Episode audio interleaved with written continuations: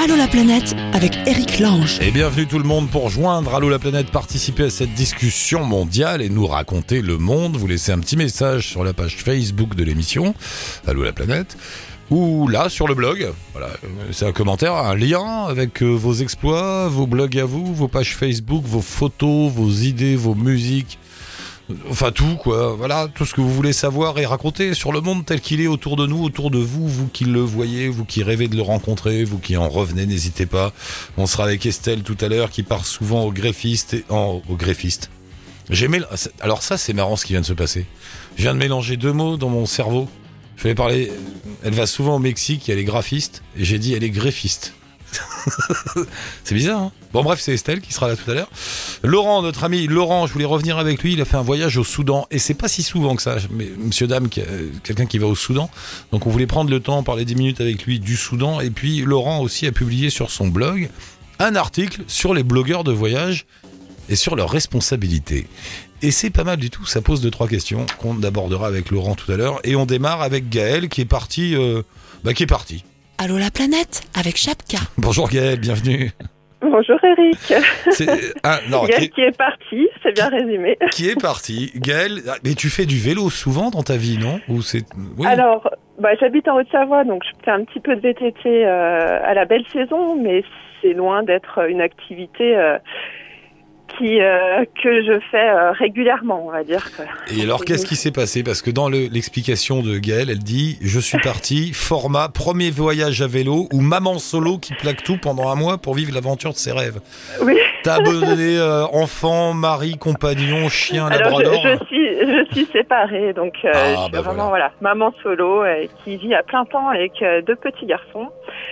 Donc on va dire que j'ai commis un, mon attentat, un attentat aux oreilles sourdes de la raison. c'est ce que j'aime dire. Mais ils sont tellement contents quand on n'est pas là. Oui, enfin bon, euh, moi ils m'ont dit la prochaine fois tu pars trois jours ou tu pars avec nous. Ah ça y est, chantage. Tu vois, il commence tôt. hein. voilà, Ça, voilà. ça c'est l'effet Trump. exactement.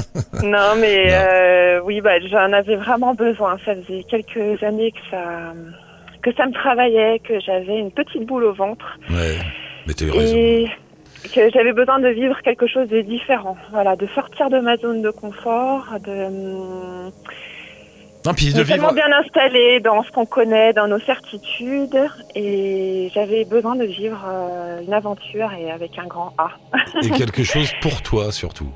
Exactement, exactement. Ah. Et euh, j'avais, euh, quand j'ai vu que ma pile de livres euh, de Sylvain Tesson, Ah, Mike Horn ou Sarah Marty commence à dépasser ma table de chevet, je me suis dit là il faut euh, agir. Mais parfois, il faut savoir être un brin égoïste et dire aux gamins, mais vous serez très bien sans moi. Vous inquiétez pas. Exactement. Et- et- Et, c'était pas si évident que ça parce Ouais. que on a le regard un peu. euh, Ah ouais. Enfin, je vais pas dire inquisiteur, c'est un peu faux quand même. Hein.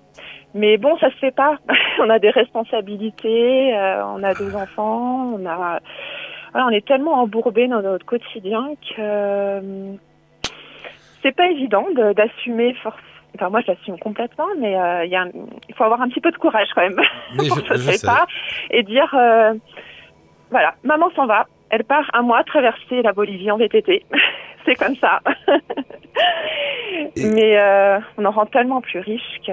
Et t'es partie à moi, donc toute seule, euh, Alors, en Non, je suis pas VTT. partie toute seule. Euh, J'ai rejoint Julien que tu as eu euh, à plusieurs reprises déjà euh, à l'antenne, Ouais. Qui voyage tous les ans euh, à vélo. Euh, il a fait notamment euh, Genève, Cap Nord. Et l'année dernière, tu l'avais eu à deux reprises euh, pendant son voyage en Nouvelle-Zélande. Oui, ça y est, Voilà. je me souviens, d'accord. Il était là-bas, lui? Alors voilà, il traverse l'Amérique du Sud pendant six mois. Et je me suis dit, c'est un ami à moi, et je me suis dit, l'occasion est trop belle. Entre euh, voilà cette petite euh, boule que j'avais au fond du ventre et euh, son départ en Amérique du Sud, j'ai dit, allez, c'est parti. J'équipe le VTT qui traîne dans la cave de quelques sacoches et de bidons d'eau. Et donc, c'est un voyage d'un mois en Bolivie, euh, nord-sud. La Bolivie, c'est un pays qu'on connaît mal. Il y a peu de Ah oui. Il y, a- il y a assez peu de gens qui vont en Bolivie, ou alors qui traversent vite fait parce qu'ils font un voyage en Amérique latine. Mais Voilà. c'est pas très. Enfin, t'as pas dû croiser grand monde, si? Non, non, non, c'est ça qui était. euh, Alors c'était un choix aussi hein, de, de, de partir en Bolivie et pas en Argentine ou au Chili. Enfin, Mm. je voulais vraiment être confrontée à quelque chose de différent. Et effectivement, il nous arrivait pendant plus plus d'une semaine de ne pas croiser euh, d'autres visages pâles. Ouais. C'était, euh, on a traversé des villages où euh, les habitants nous interpellaient et n'avaient pas vu de, de touristes depuis plusieurs mois. Et les seuls qui, qui étaient amenés à rencontrer, c'était des voyageurs à pied ou à vélo. Juste, vraiment des, des rencontres pures. Juste pour ceux qui n'ont pas l'Atlas dans la tête, euh, c'est juste au-dessus du Chili, hein, la Bolivie. Voilà, ouais, exactement. ouais, C'est entre le Pérou et le Chili. Voilà. Donc j'ai atterri à La Paz, tout au nord de, de la Bolivie, à 4200 mètres d'altitude. Bah, c'est d'actualité là avec le Dakar qu'on voit souvent Oui, j'ai entendu. ouais, Il y a le Dakar. Voilà, la plus haute capitale au monde. Et puis je reprenais l'avion à Calama, au nord du Chili, un mois plus tard. Et euh, voilà, j'avais décidé de m'attaquer, euh, au- enfin, en tout cas en ce qui concerne les cyclo-voyageurs, c'est la partie la plus difficile euh, de la traversée des Amériques parce que c'est 95% de pistes. L'altitude, on est euh, l'altiplano, notamment dans le sud de l'Ipèze, qui est le désert tout au sud de la Bolivie. On alterne entre 4005 et 5000 mètres d'altitude pendant 7 à 8 jours. Mais c'est magnifique, non? C'est ces routes Mais- toutes, dro- toutes droites comme ça, au milieu de rien, c'est ça? Ouais, c'est Ouais. ça. Alors, euh, il y a, puis il y a les déserts de sel, dont le plus connu est le désert d'Uyuni, qu'on voit aussi régulièrement dans les reportages. C'est le plus grand désert de sel au monde et, et le traverser à vélo, c'est une expérience. euh, Enfin, moi, c'était tout était nouveau pour moi. J'ai toujours voyagé de façon traditionnelle, de façon organisée. Là, c'était un vrai choc émotionnel.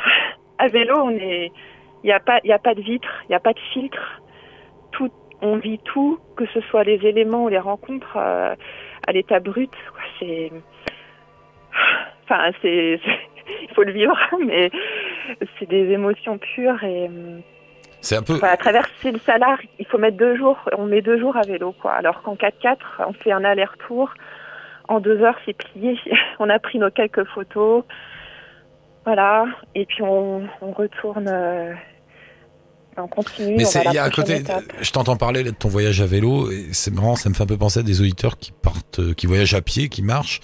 Oui. Euh, Il y a un côté un peu introspectif, non? Tu- Quand tu- comme ça, sur des, des longs parcours, t'es tout seul. Enfin, t'es tout seul, t'es avec toi-même. Exactement. tu- euh, on est on est seul, voilà. Et C'est presque une Du méditation. coup, alors méditation, je, je pensais que ce serait plus le cas, mais c'est vrai que la Bolivie, quand même, c'est un terrain, enfin hostile, magnifique, mais hostile quand même. Ah ouais? On est quand même concentré sur l'effort parce que le terrain est compliqué, il y a beaucoup de sable, le vent se lève à partir de 13 heures. Et c'est pas une petite brise, hein, c'est un mur. qui- Donc on est quand même dans l'effort. euh, Il faut qu'on reste concentré sur l'effort à fournir, sur l'état du terrain, de la piste. Euh, mais quand même, on a un petit peu de répit dans la matinée. Et c'est vrai que, hum, eh ben, on pense à nos vies, on pense, on fait un espèce de bilan, un constat. Ouais, ouais, mais je comprends ça. C'est. Et oui, c'est exactement ça. Et alors après, on rentre avec. Ah voilà. Qu'est-ce qu'on en c'est un fait petit peu le. c'est c'est un peu compliqué le retour parce qu'il faut faut faire le tri, il faut. On en parlait, on en parlait tout à l'heure avec Mm. un auditeur. On se disait comment garder le feu sacré. Tu sais, on ressent plein de choses quand on est sur la route comme ça. On, Ouais. on, on a l'impression que la vie est en train de changer pour toujours. Et puis quand on revient, le piège. Moi, je sais que quand je reviens à Paris, au bout de, de deux minutes de métro, ça y est, c'est reparti. Quoi, tout est effacé, hélas. Euh, et, et il faut faire un effort pour garder ça. Il faut, faut le vouloir. Ah oui, oui, moi c'est ce que je me suis jamais sentie aussi riche euh, après euh, un voyage. Et je me suis dit surtout n'oublie jamais. Et et je ne- voilà, oui, effectivement c'est un effort parce que moi j'avais à peine, en plus avec deux enfants, j'avais à peine passé la porte que le retour est voilà est brutal. On n'a Ouais, même pas le temps de digérer, de d'expliquer, de poser son ressenti. Enfin voilà. Donc là, depuis 15 jours que je suis rentrée, j'ai un, je suis un peu comme un robot. euh, J'avance dans une certaine logistique parce qu'il faut bien avancer, il faut bien que voilà, hein, Bah un oui, quotidien à oui, assumer. là, Mon esprit est encore là-bas. Pour l'instant, je suis pas encore prête à le faire revenir. Et je, je vais faire un tri- le tri, en fait, dans tout ce que j'ai ressenti avant et parce que je veux rien oublier, quoi. Voilà, je veux rien oublier. Et je veux que ça puisse mûrir. J'ai, je veux que, je veux que ma vie change parce que j'ai, j'ai changé. Mais faut, voilà, faut, faut faire aussi, euh, faut pas faire n'importe quoi Non, mais c'est bien. tout n'est pas compatible avec nos vies d'ici. Donc il y a un petit travail à faire, mais il faut il faut entretenir le feu sacré. Oui, c'est ça. L'expression est belle. Bah oui, c'est ça. Et puis après, euh, comme ça aussi, tu sais que c'est c'est faisable finalement. Oui, alors c'était une vraie volonté de ma part aussi de dire que parce que voilà, c'est bien beau de toujours poster, de carpe diem, il faut profiter de l'instant présent, que voilà les les seules les seules euh, barrières qu'on enfin, euh, de Elles sont en nos rêves euh, Ouais. sont celles qu'on s'impose. Mais il y a un moment, il faut passer à l'action pour euh, pour prouver que voilà. Et bah puis oui, j'ai voulu profiter de l'instant présent. Oui, Ouais. les seules barrières qu'on enfin, ce sont celles qu'on s'impose et que si on veut, on peut. Quoi. Voilà, c'est un peu cliché, mais c'était une organisation. Hein, euh, voilà, c'était pas anodin comme départ et puis euh, c'était un gros défi euh, aussi euh, physique. mais euh, j'ai fait et puis on en ressort tellement plus riche Ah, c'est bien. bien sûr. que Bon, Voilà, Gaël, donc- ce qu'on va faire, euh, là il y a du monde, euh, donc on va Oui, arrêter oui, là. oui. Mais rappelle-moi, dans trois semaines, le docteur Lange euh, vous fera la suite de, de, de, de, de Le la vie. docteur, ah oui, je suis pas contre une petite, une petite psychothérapie, Petite psychothérapie collective. avec plaisir. Non, mais c'est bien. Je J'aurais entretenu le feu sacré jusque-là. Voilà, il faut, il faut. Merci beaucoup, Gaël. Et on met, on met le lien avec le blog de Julien que tu nous as donné, ça lui fera plaisir. Puis comme ça, je Qui le rappellerai, tiens. euh, jusqu'à Ushuaïa, fin mars. Bah, je vais lui renvoyer un petit message, tiens. Merci. Merci, Eric. Merci Gaël, à bientôt. À bientôt, au revoir. Et on poursuit avec Estelle qui est avec nous. T'es en France là, Estelle? Bonjour, bienvenue. En France, ouais. Ouais. Euh, parle bien dans le téléphone, Estelle, t'es un peu loin. Mais c'est où chez toi? Et ben c'est en Picardie, alors peut-être qu'on ne capte pas très bien. Ah, la Picardie. Ces autochtones. Voilà, c'est ça. Euh, non, je, je, je savais plus. J'avais l'impression que t'habitais au Mexique. Non, c'est pas ça. Et ben j'ai passé trois mois au Mexique là, dernièrement en fait. Je suis rentrée euh, pendant les fêtes. D'accord. Et, et tu vas y retourner? Et bah pas pour le moment parce que du coup j'ai repris un contrat en France. Aïe. Donc voilà, donc là je vais travailler neuf mois en France et après on verra euh, pour la suite. Parce que t'as monté un blog de voyage, hein, Estelle Ouais. à la plage, qui n'est pas toujours à la plage, mais bon, le nom du blog s'appelle Estelle à la plage. Euh, et tu es graphiste? Je suis graphiste, ouais. D'accord. Est-ce que tu fais partie de ces gens qui vont travailler sur la route? Tout en Et voyageant bah, pas trop en fait, je préfère travailler quand je suis en France et quand je suis euh, en voyage, je suis en voyage quoi. Je préfère couper, euh, couper avec le travail et puis prendre le temps de, de voyager quoi. Ouais. Et parce que tu as un blog, alors on, apprend que tu es allé en Nouvelle-Zélande, au Mexique, en Asie du Sud-Est, en Argentine, et j'en passe quelques-uns. Comment ça se passe? Tu, tu, voilà, comme tu dis, tu reviens en France, tu travailles, tu gagnes des sous et tu vas dépenser ça ailleurs. Voilà, c'est ça. Je travaille, en, je pars en moyenne 3-4 mois dans l'année. Et Le reste du temps, je travaille, j'économise. Et D'accord. après, voilà, je me fais plaisir. Donc tu t'es pas parti pour une vie de nomade. euh, Et bah, c'est pas facile à, à réaliser en soi, j'aimerais bien, mais bon, c'est vrai qu'on a des attaches en France, on a une carrière en France, donc on aime bien aussi revenir temps. Parce que sur ton, sur ton blog, justement, j'ai lu tout un papier sur tes doutes. Ouais. C'est assez marrant. Euh, T'hésites en fait, hein, c'est ça? Est-ce qu'il faut une, voie- une vie sédentaire? Est-ce qu'il faut une vie sur la route? Est-ce que je serais plus sereine si j'étais pas parti? Enfin, c'est pas simple. Non, c'est pas simple parce que bah, c'est vrai qu'en France, on est un peu traditionnel, on aime bien le CDI, tout ça, et euh, il y a toute cette nouvelle génération qui tend vers un autre mode de vie, et, euh, du coup, on a un peu, on a un peu entre deux chaises. Quoi. C'est vrai, ça, il y a une, une génération. C'est quoi C'est les 20-30 ans, on va dire? Bah, après, je sais pas, on n'a qu'une vie, mais moi j'ai l'impression que les gens autour de moi, de mon âge, se posent beaucoup de questions sur euh, est-ce que est-ce que cette vie qu'on a maintenant, de travailler, d'avoir toute sa vie le même poste, euh, d'avoir une maison, de travailler pour avoir sa maison, Hmm. est-ce que c'est encore euh, d'actualité quoi Il faudrait quoi alors? Faudrait pouvoir? C'est quoi? C'est parce que le monde nous est accessible? Ah bah je sais pas, j'ai pas les réponses aux questions, mais, euh, mais j'aime bien en parler et savoir un peu ce que les autres pensent de, de ces choses-là. Mais tu penses que c'est le, le monde autour de nous? Parce, C'est parce qu'on a la chance de- d'être né dans un endroit où on a un passeport, une nationalité qui nous permet d'aller partout. Du coup, euh, Ah, je pense qu'on a des facilités aussi. C'est aussi euh, la France qui fait ça, qu'on a envie de toujours voir plus. On a des facilités, on voyage facilement, on gagne plutôt bien sa vie, donc on peut se permettre ce genre de choses. C'est Ouais. vrai, quand on en parle dans des pays comme le Mexique, euh, ça paraît totalement. euh, enfin, le- la société n'est pas la même, du coup, on- les gens ne peuvent pas se permettre ce mode de vie-là non plus. Ouais. Et, et tu crois que ça va, ça, ça va s'accentuer ça? Il y a de plus en plus de, de personnes qui vont partir à droite à gauche? Bah, j'ai l'impression que de, oui, de fil en année, ça se fait de plus en plus. Quand même. Euh, tu parles de la génération bêta, celle qui doit entreprendre, c'est-à-dire? Et bah, je me rends compte qu'avec toutes ces, toutes ces histoires de, de crise, on a du mal à trouver du travail, tout ça, donc on nous pousse à faire un peu des choses de nous-mêmes, à plus attendre que les entreprises nous proposent, que, à ne pas se reposer en fait sur les autres, quoi, de, de chercher à nous, par nous-mêmes en fait, À Une génération plus individualiste alors? Peut-être, ouais. Ah, en même temps, c'est étonnant parce qu'il y a tout ce système de covoiturage, de ces choses-là, donc c'est un peu étrange. Mexico, ça t'a plu? Ouais, ouais, ouais. Mexico, euh, le Mexique en général, c'est un pays, euh, un pays génial. Je conseille à tout le monde de le faire. Qu'est-ce qui qu'est-ce qui t'a plu là-bas? C'est quoi? C'est une- Et ben, c'est surtout, euh, il y a tellement de choses. Enfin, c'est les paysages, tout ça, mais il y a aussi euh, une façon de pencher, tu sais, chez les, chez les Mexicains qui est totalement différente de chez nous. C'est des gens qui sont très positifs, toujours joyeux, très généreux. Tu peux parler plus fort, s'il te plaît? T'es un peu loin. Ouais. Voilà, ouais. Je disais, c'est des gens qui sont hyper généreux, qui sont super positifs. Enfin, c'est euh, hallucinant de voir le contraste avec, euh, avec nos pays, en fait. C'est vrai, ça t'a frappé ça? Ben ouais, ouais, ouais. Le... Il y a des petites choses comme euh, même à Mexico City, qui est l'une des plus grosses villes au monde, euh, on éternue en pleine rue et des gens vont te dire à tes souhaits euh, comme ça. et ça, je suis rentrée en France à l'aéroport, personne me le disait, quoi. C'était C'est bizarre, ça quoi. hallucinant. Mais c'est bizarre, mais je crois que vous avez raison. Sou- Souvent, on me dit ça, on me dit, on- quand on revient comme ça en France, on a l'impression, oui, on est, on est mieux, on a plus de confort, plus de richesse. Ouais. Mais quoi, il y a un côté, euh, il y a quelque chose qui nous manque alors. C'est ça, ouais, il y a des. Sais pas, c'est les pays du soleil, je pense un peu. La vie est plus, fa- pas plus facile, mais plus. Euh... dit la misère est moins différente au soleil, quoi. Oui, pourtant, les Mexicains, ils ont une vie pas facile, hein. C'est pas, ah non, pas simple. La, la vie au Mexique est hyper dure. Ouais.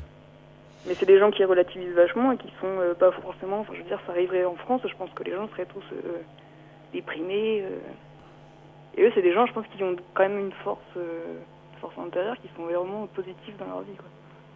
Tu crois qu'ils apprennent à, à quoi plus profiter de l'instant présent? Ah ouais, ouais, ouais. Ouais, ça, ça, on le ressent vachement aussi. Pourtant, le Mexique, et bon, on en parlait l'autre jour, là, je crois que c'était hier avec un auditeur qui s'est installé là-bas. C'est assez violent comme pays aussi. Ouais, ouais, ouais. Ouais, c'est vrai que quand on vient de la France, c'est. euh, Enfin, il faut quelque temps pour s'habituer à tout ce qu'on voit, même dans les journaux, ce qu'on entend se dire. Parce que moi, j'ai, du coup, j'ai beaucoup, euh, j'étais qu'avec des Mexicains, quoi. J'ai pas vu beaucoup d'étrangers. Hum. Et, euh, et du coup, on entend des histoires qui sont assez choquantes, mais qui eux ne les choquent pas du tout. Même euh, dans les jeux, enfin, les premières pages de journaux, c'est toujours des, des images hyper choquantes de gens euh, décapités ou. euh, Mais ça fait partie de leur quotidien, et pour eux, c'est pas. pas choquant, quoi. Ouais. Et cette violence, ça t'a pas fait peur, toi? Bah si, ce que je disais les premières semaines, ça, ça met un coup quand même au moral. Bon, écoute Estelle, il faut que tu repartes là. Hein. Faut, faut, faut choisir. Hein. Faut... Tu vas où là prochainement? Et ben j'aime bien refaire l'Amérique latine, je sais pas encore trop où. Amérique latine toujours, ouais. Ouais, ouais, ouais. Bon. Bah tu nous tiens au courant, nous mets un lien avec ton blog Estelle à la plage Ça et puis euh, vas-y, continue sur les doutes, la vie, tout ça et puis on verra. On verra bien où on va, on verra ce qui se passe. Merci Estelle, à bientôt. Merci. Bye. Et on poursuit avec euh, notre ami Laurent, Mister One Shy. Salut Laurent, bienvenue une fois de plus. Salut Eric. Rappel de qui est Laurent Encore un qui travaille un peu et voyage beaucoup, si je résume. Oui, je travaille trop, je trouve. Bah oui, on travaille toujours trop, hein. mais tu voyages pas mal aussi quand même. Mon cher Oui, je, je serais ingrat de me plaindre. Non, oui, allez faire un tour sur son blog onechai.fr, vous allez voir le camarade. Alors, on s'est parlé il y a pas très longtemps, tu étais au Soudan, et puis on voulait revenir un peu sur ce pays avec toi, parce que c'est un pays où, où- où l'on va peu. Euh, c'est en dessous de l'Égypte? C'est ça, exactement. oui. Donc pour aller au Soudan, vous, vous allez en Égypte, et puis c'est tout droit vers le sud. Voilà, faut suivre le Nil et puis on y arrive. À un moment, on arrive à Abu Simbel, et, et- et là... Et là, on fait comment? Là, à Abu Simbel, ben, on, prend, euh, on prend un bateau, un traversier pour euh, traverser le lac euh, pendant une petite heure. Et après, on se retrouve de l'autre côté du lac Nasser. Et là, on fait encore une demi-heure de route. On arrive, euh, on arrive à la frontière euh, avec la douane égyptienne et la douane soudanaise à passer. Et puis voilà. Un peu long pour le coup, mais on passe. Oui, on a le temps, on est en voyage. Euh, Oui. Le Soudan, ça fait peur. Pourquoi?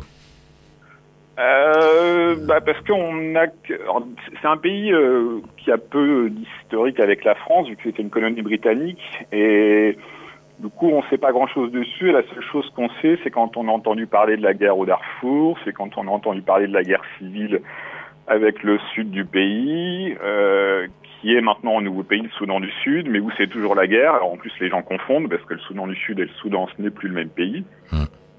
Donc, euh, donc tout ça mis ensemble, ça fait peur. En plus, si on va voir les, euh, les conseils voyageurs du ministère des Affaires étrangères, euh, c'est orange ou rouge. Ah, toujours? Euh, oui, donc bon, la partie rouge, ils ont raison de la mettre en rouge. Effectivement, c'est des endroits où clairement il faut pas mettre les pieds et on pourrait pas aller de toute façon parce qu'on ne laissera pas y aller. Euh, les zones en orange, euh, c'est plus surprenant parce que si on va voir l'équivalent euh, britannique, les conseils voyageurs du Foreign Office, cette même partie est en vert euh, chez les Britanniques. Hmm. Et, et c'est plus le ressenti qu'on a sur place, euh, que ce soit moi ou d'autres euh, ou d'autres personnes, euh, d'autres voyageurs qui y sont allés. euh, y a, on se sent mais à 500% en sécurité. Bon, ça, et alors, ça, ça ressemble à quoi? C'est quoi? C'est désertique euh, C'est j'ai j'ai aucune idée. Ça, ressemble, euh, c'est le même profil que l'Égypte en fait. Donc quand tu suis le Nil pendant euh, 500 mètres de part et d'autre du Nil avec l'irrigation, t'as as des champs, des cultures, c'est vert. Et dès que tu t'éloignes de ça, c'est le désert. Les gens n'habitent que le long du Nil en fait. Enfin pour pour la partie où je suis allé entre le nord et euh, et Khartoum. Si tu vas au sud de Khartoum, alors ce qui est pas forcément conseillé, mais si tu vas au sud de Khartoum, tu atteins la zone tropicale. Donc là, c'est beaucoup plus vert quand même. Ah oui. Tu passes, euh, tu passes en Afrique subsaharienne. C'est là Voilà, Après, disons à, à, à Khartoum, par exemple, de, de juin à septembre, il pleut, alors qu'au nord du pays, il ne pleut absolument jamais. Et au nord, euh, c'est une civilisation arabe. C'est ouais. Euh, bah, tout, toute la, euh, les quoi, les 200-300 kilomètres au nord, c'est des Nubiens en fait. Donc c'est l'équivalent de de ce qu'il y a de l'autre côté en Égypte, ben, de ce qu'il y avait en Égypte, parce que toute la Nubie a été noyée par le lac Nasser en fait. Mhm. Mais entre entre Assouan et le sud de la frontière égyptienne, le long du Nil, c'était des Nubiens qui habitaient là et qui euh, dont tous leurs villages ont fini sous l'eau. Donc euh, il y, a, il y a la même chose, l'équivalent de l'autre côté euh, au Soudan. Euh, après, quand on va plus au sud, euh, il y a des Arabes. Le, le président du Soudan est arabe. Et après, c'est assez compliqué. Il y, a, il y a 20 000 ethnies différentes. Je Après, on sait pas. voilà. et, et, et, et alors, c'est facile de voyager là-bas? Enfin, il y a des bus, des trains, des hôtels, Oui. euh, tout ça. ça a été beaucoup plus facile que ce à quoi je m'attendais. Disons, vu, Ouais. vu qu'on trouve pas énormément d'informations, pour le coup, j'avais fait mes devoirs de vacances un peu plus avant de partir. D'habitude, j'en fais pas beaucoup. Euh, et j'ai constaté sur place que la, la, la route est en bon état. Il passe des bus ou des minibus régulièrement. On se déplace rapidement. Euh, on n'est pas euh, 20 dans un minibus où il y a 10 sièges. Euh, C'est vraiment. moi, j'ai trouvé ça plus facile que les autres pays où j'étais allé en Afrique au préalable, en fait. Et, et, et les, les habitants, les Soudanais, sont contents de te voir arriver? Ils doivent pas. ils, ils- ils sont juste géniaux, en fait. L'accueil est l'accueil est incroyable. Moi, j'ai rarement vécu euh, un, tel accueil en voyage. quoi. C'est comparable à, à ce que j'avais eu en Iran ou au Pakistan, même même mieux. J'ai trouvé parce qu'ils sont ils sont super accueillants, super gentils avec toi. Ouais. Mais ils, ils- ils n'empiètent pas trop vers nous, on est habitués à avoir un petit cercle de vie privée autour de nous, qui se déplace avec nous.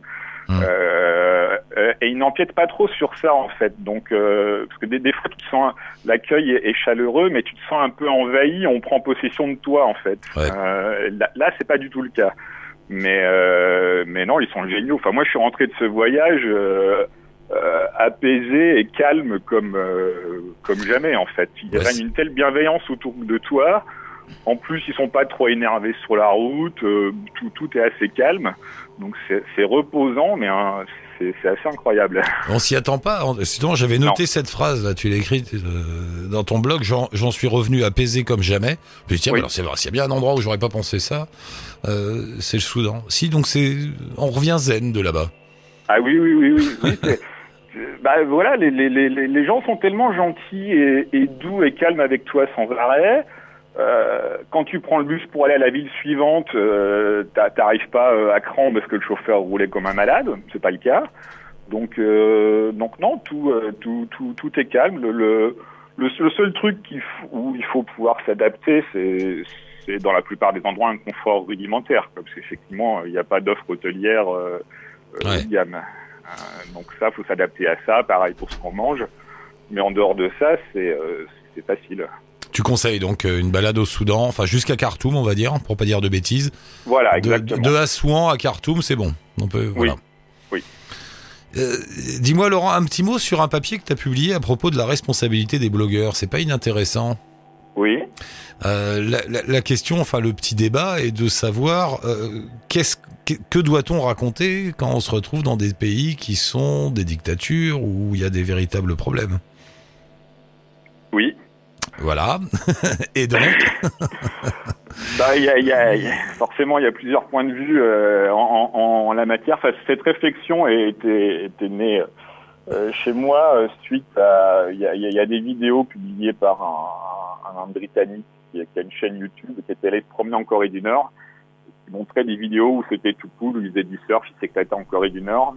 Il y a des articles qui étaient parus dans Le Monde, IB et tous les grands journaux Ouais. euh, qui étaient euh, outrés ou ulcérés du, du comportement de ce gars-là qui avait pas dit euh, ouais je suis en Corée du Nord, je suis pas je suis pas en Californie quoi. Mhm. Et moi, ça m'avait pas mal, ça m'avait pas mal ulcéré cette unanimité contre lui, parce que je, je, personnellement, je, je vais occasionnellement au détour d'un billet, si je suis dans une dictature, sortir une petite phrase euh, qui relate la, mégalomanie euh, de l'autocrate au pouvoir, etc.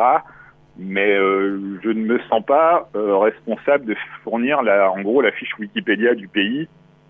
Je suis pas, je suis pas journaliste, je donne mes impressions de voyage et surtout je vois pas, je vois pas trop où je m'arrête. Donc, alors évidemment, la Corée du Nord, ça semble une évidence qu'il faut dire que c'est une dictature, mais en même temps, Sophie Taylor depuis 20 ans, qui n'est pas au courant.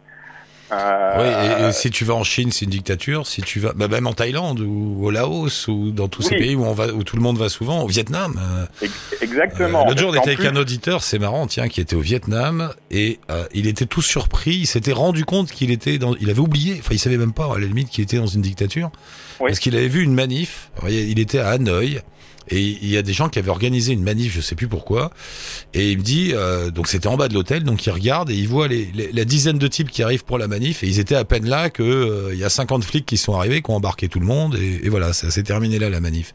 Et là, tout à coup, le gars, il s'est dit, ah oui, c'est vrai. On... Parce que c'est vrai aussi quand on est en voyage, parfois on oublie d'avoir les yeux ouverts. Oui. Et puis surtout, c'est euh, ce que ne se rend pas compte les gens qui ne voyagent pas, enfin pas dans des pays euh, où c'est une dictature. Euh, les gens imaginent que quand tu arrives dans une dictature, euh, c'est visible 24 heures sur 24. Mais non. L'oppression du régime est pas. Et en fait, la plupart du temps, ce n'est absolument pas visible ou très très peu. Mais ouais, tu- Euh, donc, euh, et, et effectivement, à partir du moment où ça devient un pays très touristique, euh, dans la tête de 90% des gens qui y sont allés, regarde la Tunisie du temps de Ben Ali, euh, les gens qui allaient sur la plage en Tunisie, ils n'avaient pas du tout l'impression d'aller dans une dictature, ils ne le savaient pas du tout. Non, mais c'est c'est juste ce que tu dis. Alors après, voilà, est-ce qu'on a une responsabilité là-dedans? Est-ce qu'on doit le dire? Est-ce qu'on... Bon, je sais pas. Peut-être que la solution, c'est presque de botter en touche, mais mettre des liens sur l'histoire du pays en disant, bon, si vous voulez en savoir plus, c'est là. Et moi, j'ai ressenti ça. Oui, on, on- on peut, mais parce que disons, disons vou- vouloir expliquer euh, quelque chose en détail, euh, c'est euh, C'est un autre travail.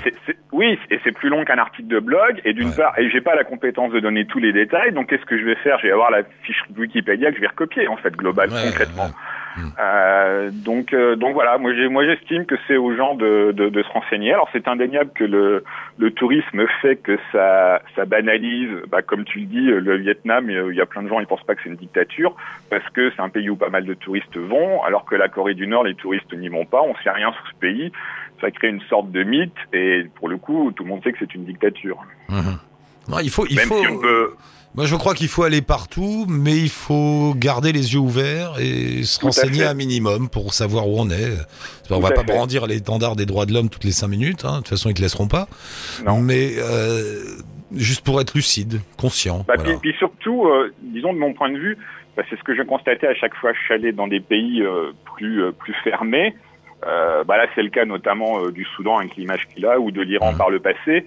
Euh, les habitants euh, sont super contents de te voir parce que eux, ouais. globalement, ils y sont pas pour grand chose quand même. Ils sont victimes euh, avant tout.